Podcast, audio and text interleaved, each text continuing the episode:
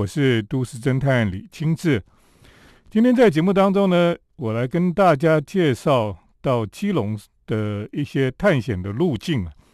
那么事实上，我们知道基隆是一个又有山又有海的一个城市，而且呢，它历史非常的悠久哈，有很多不同时代的遗迹，所以是一个可以说充满宝藏的一个城市。那么过去因为呃一些建设啦，可以说是不太好的开发哈，那么让基隆有一阵子你会想到基隆就觉得基隆是一个非常无趣哈、非常丑陋的一个城市。啊，最近呢，基隆其实有一些改变了哈。呃，这几年来基隆的建设哈，或是说基隆重新的让大家可以重新去看到基隆，它关于它的历史的、关于它的文化、关于它的山跟海。这些比较美好的部分。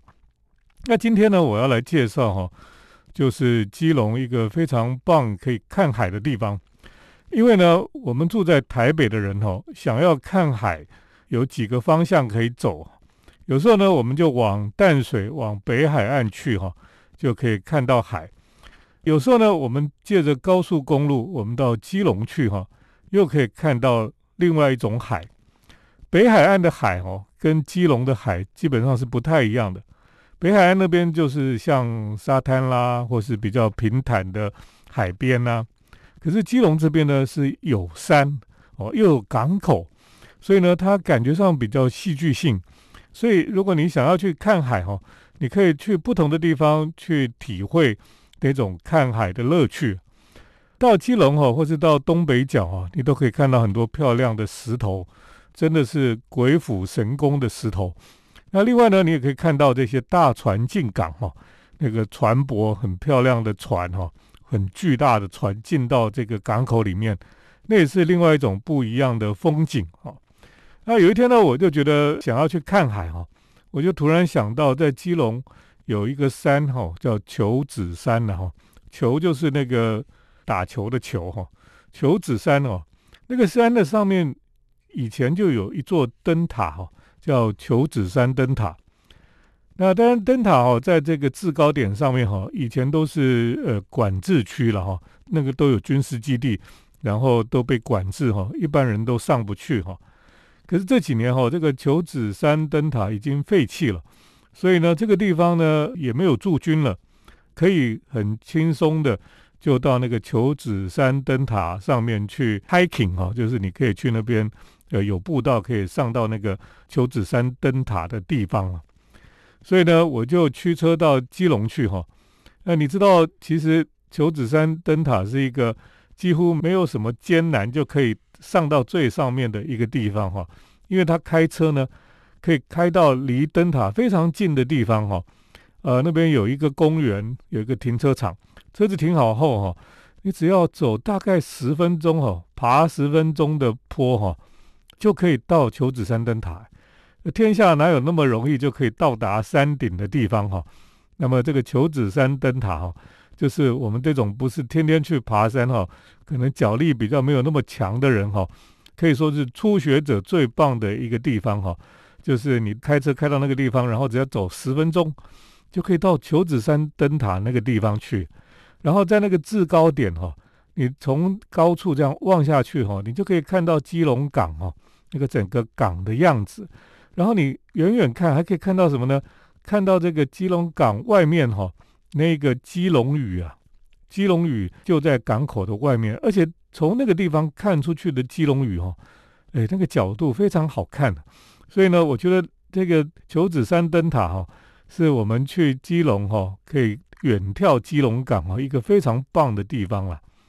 所以呢，其实大家如果去基隆哈，就可以有机会到这个求子山灯塔这边哈去瞧一瞧。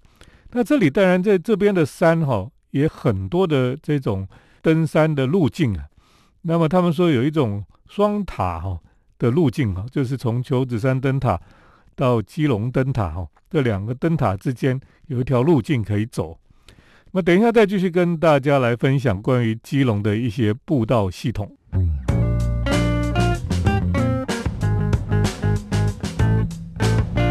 欢迎回到我们建筑新乐园节目，我是都市侦探李金志。那么我们来谈这个基隆哈，这座山海城市非常紧密相依，而且有多元族群在这里生活过的一个很特别的一个城市。那么呃，我们去基隆的时候，你可以看到很多很多的关于呃历史的遗迹了哈。所以呢，我们今天来介绍基隆几个非常。有趣的这个步道哈，经过这些步道，你可以看到基隆山海的美，而且呢，还有一些文化历史的遗迹了哈。那么刚刚我跟大家有提到过哈，我去了这个求子山的灯塔。那么求子山灯塔哈，它其实是一个非常容易就可以走得到的一个地方了哈。而且呢，这个灯塔呢，看出去哈，那个地方可以看到整个基隆港非常漂亮的景观了哈。事实上，哈有一个步道系统，哈被称为百米瓮的步道了，哈。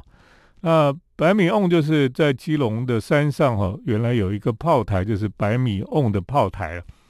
所以呢，其实，在山上，哈你可以发现，哈在这个地方呢，其实，在基隆有很多的炮台。那过去呢，基隆的炮台，哈清朝的时候就设立了很多的炮台。不过呢，在清朝跟法国的战争当中呢，这些炮台哦，可能它保养也不是太好，然后他们的这个训练也不太够吧。他们要打这个法国的船哦，常常都打不太到。那法国的船上的炮反而都比较准确哈。那如果我们去这个九子山灯塔哦，你可以从这个山下哦，我们从这个西码头那边的山下哈，有一个桂美杂货店开始走哈，那你就爬山爬爬可以爬到九子山灯塔了哈。那么也可以再走下来一点哈，到圣安宫哈，到仙洞岩那附近了哈。那如果你继续走那个山上的步道呢，就会走到一个叫慈恩祠的地方哈。然后再继续走的话，到太白庄站哈。从那附近呢，就一直走就可以走到基隆灯塔哈。其实你到求子山灯塔的时候呢，就会有步道系统的指示哈，告诉你你要走双塔哦，走双塔要怎么走。就可以走到基隆灯塔那里，然后基隆灯塔那边往上走哦，就是可以走到这个百米瓮炮台这里了哈，然后再到百米瓮的游客服务中心哈，最后到太白庄站。啊，所以这一条路线哈，基本上就是在整个基隆港的上方了，就是那个基隆港哈，那个港务很很忙的地方，从那个地方往山上看哦，就可以看到。我们走的步道，就在那个山上里面哈，所以这些山上往港区看哈，都是制高点哦，都可以看得很清楚了。所以这边的地理位置哈，就变成以前的这个军事要地哈，而且这个港口呢，它就是经济跟海洋资源很重要的一个地方。那这附近呢，你可以知道哈，这附近像这个仙洞岩哈，那边真的有个洞了哈，那个洞里面非常的深邃哈。啊，当然里面也有庙啊，有什么的，感觉是有点阴森森的哈。基本上我是不太喜欢去那种洞里面哦。不过这个路线哦，被人家称作是百米瓮的步道哦，百米瓮的步道，呃，可以去走走看。那么这里的山壁哈，你可以常常看到很多的这个防空洞哈。那防空洞就是过去它基本上也是因为军事的用地哈。那么从以前开始哈，这边就有很多海岸的堡垒啊，这个炮台啊等等，好像百米用这里就是一个军事要地哈。过去就是百米用的炮台这样子，炮台现在有遗迹了哈，有涉及的指挥所，有观测所，所以炮台那边也可以很清楚看到哈，基隆的一个地标哈，就是那个协和火力发电厂的烟囱了哈，非常巨大哈。那么这个。白米瓮的山下的这个基隆港哦，就是货柜码头了。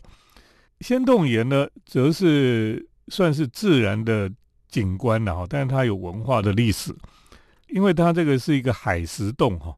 那么清代的史料就有记载，它是基隆八景之一了哈。那里面还有一个佛手洞，里面很潮湿又阴湿哈。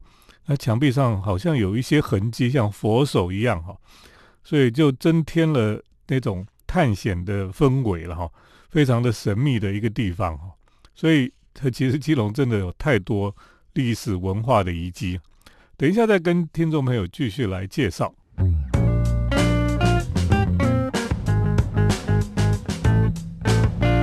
欢迎回到我们建筑新乐园节目，我是都市侦探李清志哈。那我们今天来介绍的就是关于基隆这一座山海之城哈，它有一些非常棒的步道系统，因为基隆的附近都是山呐哈，所以你走这个山坡上面的步道，你可以找到很多非常棒的这个呃历史文化的遗迹，可是呢，又可以从高处哈。眺望整个基隆跟海港，我们继续来介绍这个步道系统。除了刚刚讲的这个百米瓮的步道之外，有一个步道叫做狮球岭的步道。那狮球岭呢的步道哈，经过很多的寺庙，所以喜欢研究寺庙建筑、寺庙美学的哈，可以来这里看一看哈。那狮球岭因为地理跟地势呢，它就是军事战略的要地哈。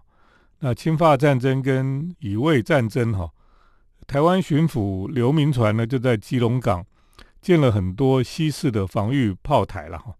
那么狮球岭是就是最南端的这个狮球岭炮台，它驻守台北盆地的最后防线，哈。那这个狮球岭其实就是在我们那个高速公路，哈，高速公路不是从台北到基隆，最后就是进到一个山洞里面，那个隧道一出来就到基隆港，哈。所以它那个狮球岭炮台呢，就在那个隧道的上方了。所以它等于说是镇守哦台北的一个很重要的一个关卡。像当年哈法国军队哈进驻，他已经登陆了到基隆了哈。可是最后呢，在这个狮球岭炮台这边哦，也是激战很久哈。呃，因为它就是一个关卡一样，你要进到台北盆地哈，基本上要经过这个地方。所以这里呢，就是从基隆进来之后啊，要进到台北盆地的最后防线啊。那这边呢有东、中、西三座炮台，中间的炮台是基隆市的市定古迹了哈。那么现在仅存的炮台基座跟石造的指挥所，还有一座建造年代不明的小碉堡哈。那么从那个碉堡上面，我们就可以对基隆市区哈一览无余了。可以看到基隆屿狮球岭下方的这个高速公路，那么从五十人公尺哈这个地方到三姓公庙哈这段狮球岭的步道，其实很好走，平平的，唯一就是开始接向林线路的这个阶梯比较陡一点而已。不过呢，呃，因为这个路上哈五月的时候就是一个好的时机哈，因为旁边的油桐花就盛开哈，整条路哈。那个阶梯就铺满了雪白的桐花，就会很漂亮哈。那讲到这个路边哈，这个所谓的五十人公尺哈，还有三姓公庙，这个都是因为以前先人这些泉州的移民哈，因为传染病啦或是疫情啊死掉的这些人哈，他们为了祭祀他们哈，这些无名的尸首哦就供奉在这些地方。那么你可以知道哈，这就是当年。他们开垦基隆哈，它的险恶跟艰难的哈，所以这些寺庙什么都是有它的历史渊源的。那另外呢，其实，在基隆还有一个就是海门天险的步道了哈。海门天险哦，我们知道海门天险基本上就是一个非常重要的一个关卡一样哈。那么从清代哈到日治时期到战后哈。那么基隆有很多不同的政权来掌控这个地方。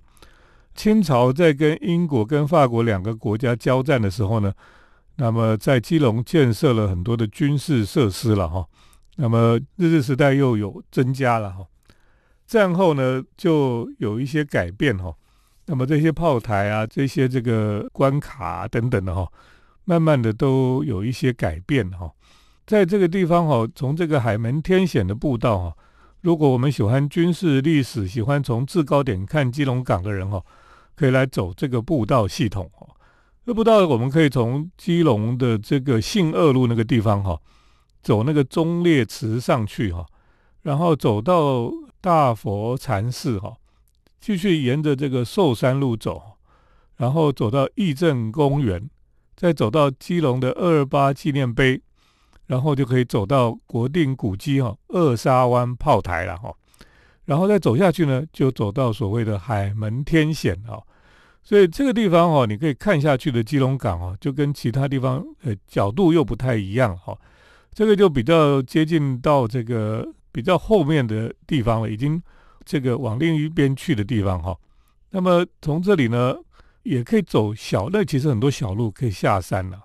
不过因为这里都很陡哈，所以大家走这个阶梯哈，其实都要非常的小心了哈。等一下再继续跟大家来介绍基隆的一些步道系统。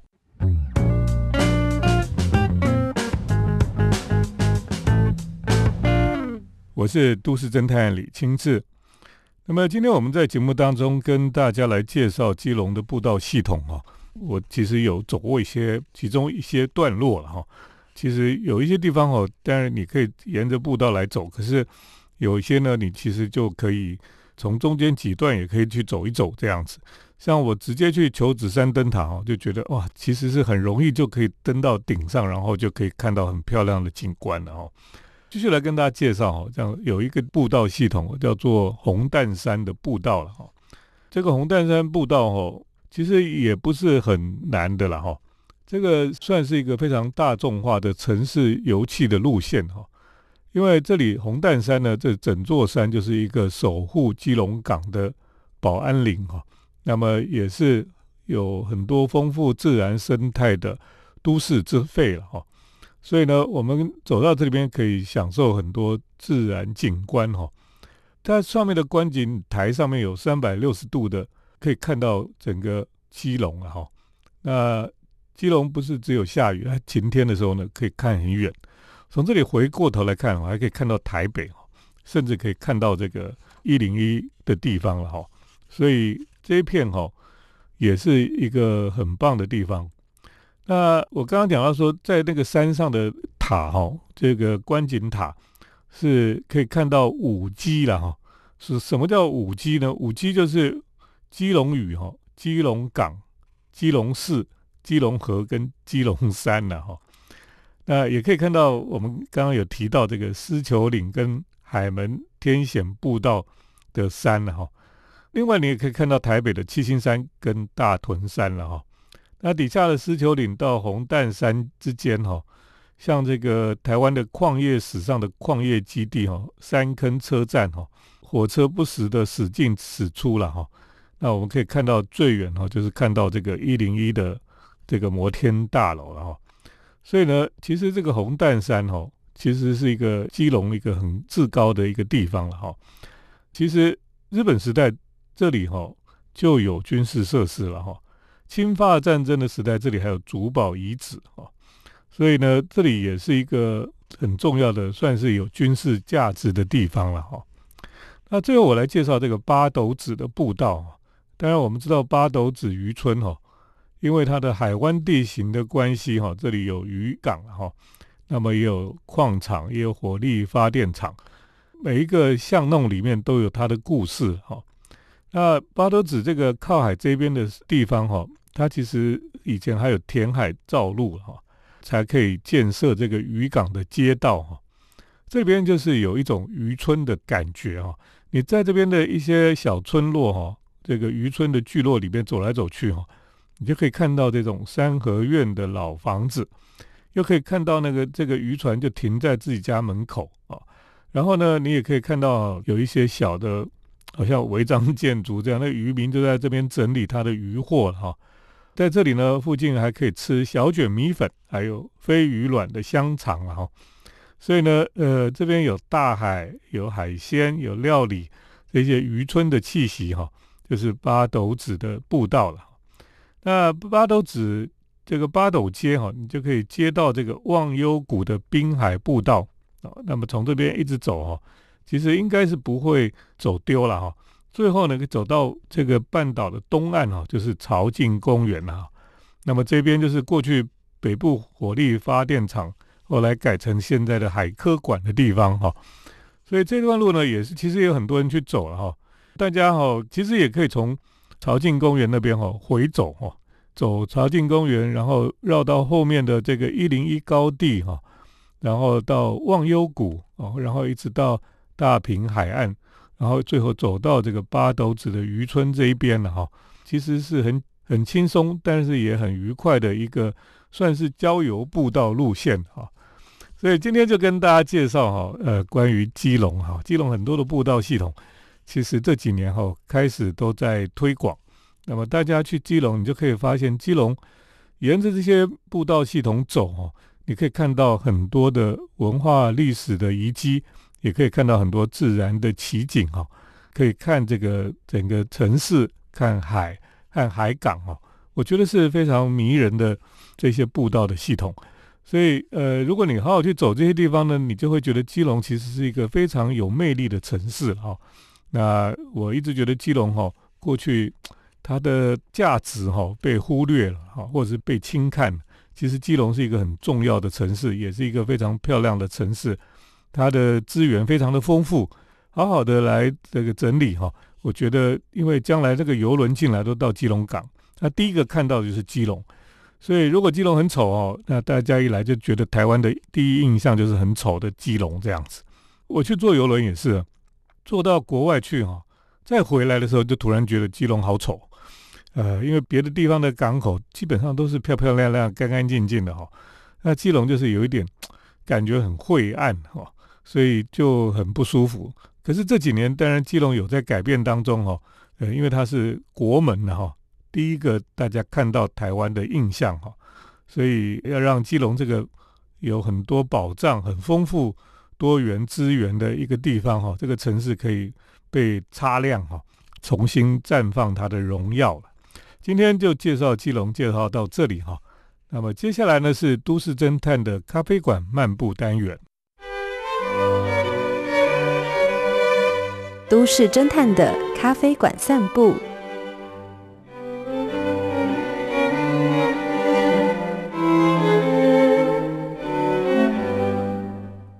欢迎来到我们都市侦探的咖啡馆漫步单元哈。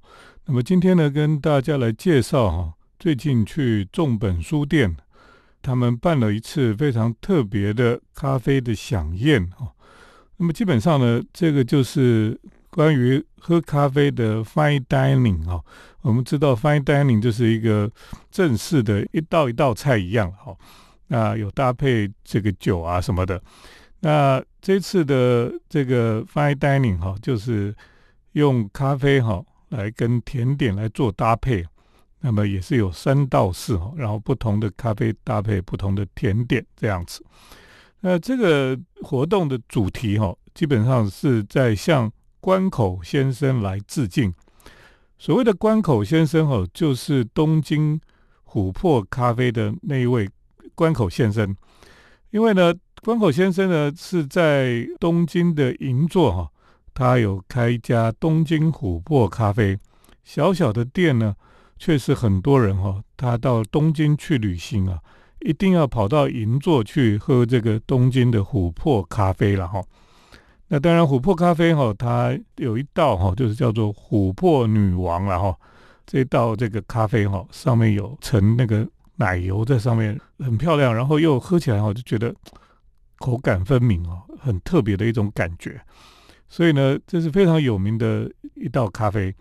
这次的这种向关口先生致敬的哈，是由咖啡达人黄林志哈，叫 Silence 哦，他曾经多年前往东京琥珀咖啡哦，去喝咖啡，然后去跟那个关口先生来请益哈。先说这个黄林志哦，Silence。他是一个非常奇特的人，因为他过去呢其实是学科技业的，从事科技工作的。可是他被派驻到美国之后呢，他就喜欢上了咖啡这件事情，所以冲泡咖啡啊等等哈。然后他去参加咖啡比赛，还拿到冠军了哈。所以后来他就回到台湾哈，他就舍弃了他的本业哈，就往咖啡业来走。而且呢，他在台湾，因为他得到过这个咖啡的冠军之后呢。所以就很多人呢就要来跟他请教，他就开了一个咖啡学校，很多想要开咖啡店的人呢就跟他来学习了哈。那因为他本身哈是一个理工科的理工男，所以我觉得他在讲咖啡的时候呢是跟一般人不太一样，一般咖啡师可能就跟你讲，哦，这个咖啡就是要放多少少许放进去，或是摇晃一下下等等的，就是基本上他在这个过程里面哈，一般的咖啡师，因为他是凭他的记忆、他的经验，是很难去理性化或是非常的清楚的告诉你说要多少时间，或是用多少的分量等等的。可是黄连志他基本上他在过程里面，他都讲得很细致、很确实哈。几分钟或者是多少量的咖啡豆等等的，他都讲得很清楚，因为他是理工科背景的，所以呢，过去呢，他为了想要学习这个关口一郎先生的咖啡秘诀哈，他就跑到了东京去哦，他每年都到东京这个琥珀咖啡去喝咖啡，然后跟他请教哈。可是他说哦，这个关口先生也不藏私哦，他也会跟他分享，因为他大概觉得说，反正你跟你讲你。不好好的练习或什么哈，基本上哈你还是不会了哈。所以呢，像关口先生那边他用的大嘴的水壶啦哈，包括他用的这种法兰绒的这个滤泡咖啡的方式啊等等哈，他道具都买了，所以他就要回去练习练习。隔一年再去的时候，诶，他就会再继续跟他请教哈。当然，你可以说他并不是真正关口先生的徒弟。因为他不是真正的拜师哈，可是关口先生的确是在每次他去哈，他都会跟他指点的。那他第一次去的时候呢，他曾经哈去那边，他就点了十杯咖啡来喝，连续点了十杯。为什么他说他要连续点十杯呢？因为他想要了解到这个咖啡是不是每一杯的品质都一样。结果他就连续喝了十杯，就发现说，原来人家真的是每一杯咖啡的品质哈。都是一定的，所以他就很佩服这个关口一郎先生了。那那个时候呢，这个咖啡店基本上也是关口的侄子哈，他在冲泡咖啡。那关口先生也在店里面，那他在喝咖啡就一直点，一直点，一直点的时候，后来那个关口先生就注意到他了，就说：“哎，这个咖啡到底有什么问题吗？”他说：“没有问题，我只是想要了解每一杯咖啡的品质是不是都是一定的了哈。”所以，如果你想要让这个咖啡师、这个咖啡之神哦注意到你哦，你就是去点十杯咖啡这样子，人家一定会注意到你。这个是非常有趣的一个故事了哈。当然，关口先生哦，他前几年就过世了哈。那琥珀咖啡这家店哦，在东京是依然还存在了哈，而且现在光客是越来越多了哈。为了跟关口先生致敬哈。Silence 哦，他就特别在重本书店呢，他就办了这个三道式的咖啡的的 fine dining 哦这种方式。那么每一个咖啡呢，就配一道甜点哦，这就像搭配这个酒一样哦，诶，它一样是食物跟酒哦，要怎么在嘴巴里面那个口感啊，那个味道要能够搭配，或是产生意想不到的加成的效果。那他在这个重本书店所尝试的这个三道式的咖啡的 fine dining 哈，就是像最终里面有放这个腌制的番茄啦，还有奶油，然后再跟他的这个咖啡来搭配，哎呦，真的是出奇的绝配。所以这个是已经进到了咖啡的另外一种境界吧？哦，就是怎么样吃甜点，它所搭配的饮料哦。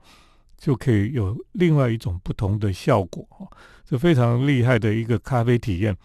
这是咖啡达人 Silence 哈，那么在重本书店的 这这个向关口先生来致敬的三道式咖啡的 Fine Dining 哈，我觉得非常有趣的咖啡体验，跟大家来分享。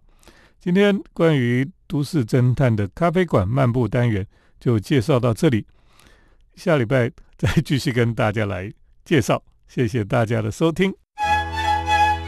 城市的幸福角落，来杯手冲单品，享受迷人的香醇世界。